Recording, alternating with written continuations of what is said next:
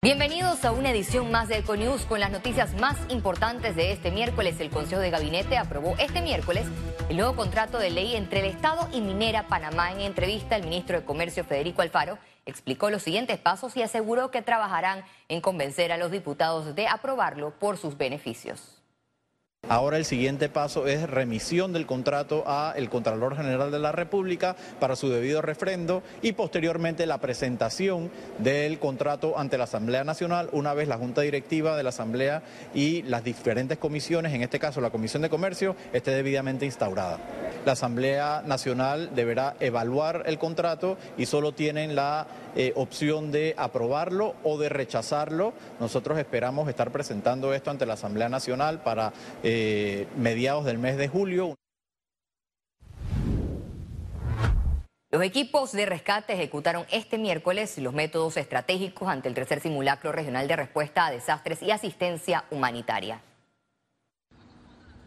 Desde tempranas horas inició la operación con la simulación de los módulos de nivel 1 instalados en Amador, los cuales cuentan con áreas de urgencias, consulta externa, autonomía eléctrica y agua. Las carpas fueron habilitadas ante el posible escenario de que los centros médicos lleguen a su máxima capacidad.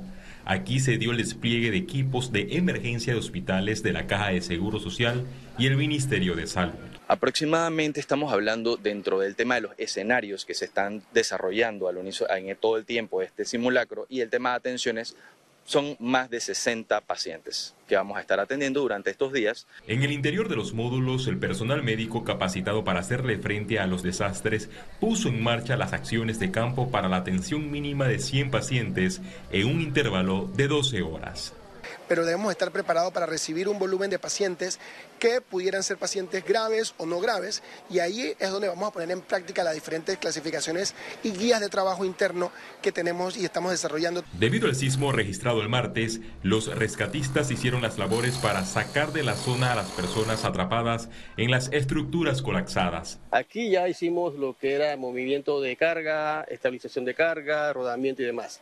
Y luego pasamos a lo que es la extracción de la víctima, ya sacamos una víctima, ahora nos piden de que hagamos un apuntalamiento. El apuntalamiento es, por ejemplo, que la pared esté inestable y debemos hacer un apuntalamiento para entonces proceder. El simulacro contó con especialistas de 12 países, incluso con rescatistas que desempeñaron funciones en las labores del terremoto de Turquía y Siria. Félix Antonio Chávez, Econius. En el río Mamoní de Chepo también se hicieron las labores de búsqueda y rescate en el tercer simulacro regional de respuesta a desastres y asistencia humanitaria. Los trabajos estuvieron enfocados en crecidas de caudales, inmersión en agua rápida, vehículos sumergidos y la recuperación de cuerpos de personas que perdieron la vida. En el lugar trabajó el personal especializado de la Fuerza de Tarea Conjunta, como los bomberos, el Sistema Nacional de Protección Civil y estamentos de seguridad. Personal de las diferentes instituciones hicieron el rescate eh, de tres personas que mantenían atrapado un vehículo, de cuatro personas que mantenían un islote y de dos personas que mantenían eh, desaparecidas. El personal realizó la recuperación de los cuerpos. Eh, de verdad, el simulacro fue bastante un éxito en esta área, ya que todas las instituciones trabajaron en conjunto. Como parte de las labores del simulacro, las autoridades médicas atendieron el riesgo biológico de gripe aviar en la Policlínica Santiago Barraza de la Chorrera. La simulación se realizó para que el personal esté preparado ante la presencia de un virus potencialmente endémico, tomando en cuenta que la atención y el manejo debe estar coordinado con la detención a tiempo de los casos. Estas labores fueron similares a la recepción de los pacientes con COVID-19.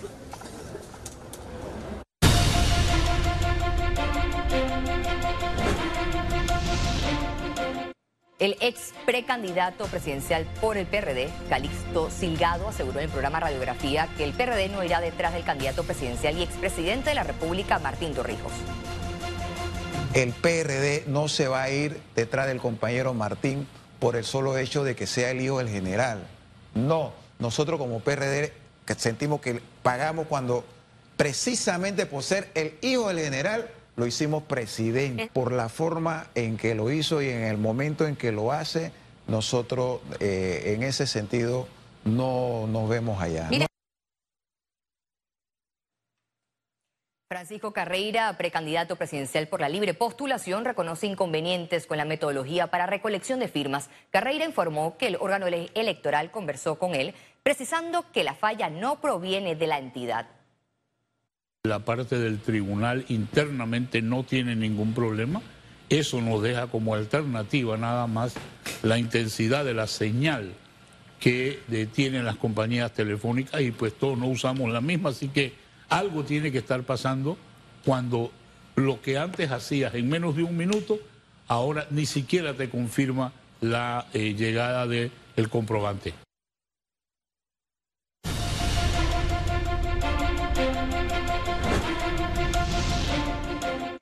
Y seguimos con otras noticias nacionales. El Ministerio de Salud confirmó tres nuevas defunciones por influenza, elevando la cifra a 13 por causa de este virus. Solicitan a la población vacunarse en todas las instalaciones. Es muy importante que las personas sobre todo las que tienen factores de riesgo, los pequeños, los, menores de edad, los adultos mayores, las embarazadas, acudan a vacunarse. Las vacunas han demostrado ser eficaces, las vacunas nos protegen contra los casos graves y nos protegen de la muerte. Economía. El sector inmobiliario advirtió que el veto a la extensión de interés preferencial impide a los panameños, principalmente de la clase media, tener acceso a viviendas dignas. El gobierno nacional vetó el proyecto ley que extendería el interés preferencial en viviendas de hasta 180 mil dólares, luego que este beneficio perdió vigencia en diciembre del 2022. ¿A qué se debió la decisión? El Ministerio de Vivienda lo explicó. no hubo la consulta necesaria de parte de, la Asamblea con el órgano ejecutivo. Eh, se establecieron unos, unos plazos que van hasta el 2028 lo cual pues se considera eh, inconveniente. Y por otro lado eh, estaban unos compromisos del presupuesto nacional que por constitución una ley no puede comprometer el presupuesto nacional. Batista aclaró que se trata solo de un trámite administrativo. El presidente ya lo devolvió a la Asamblea, la Asamblea comienza a sesionar el próximo primero de julio y solamente es que lo reciban, que se hagan los correctivos y vuelve la el, trámite a, enrumbarse, ¿no?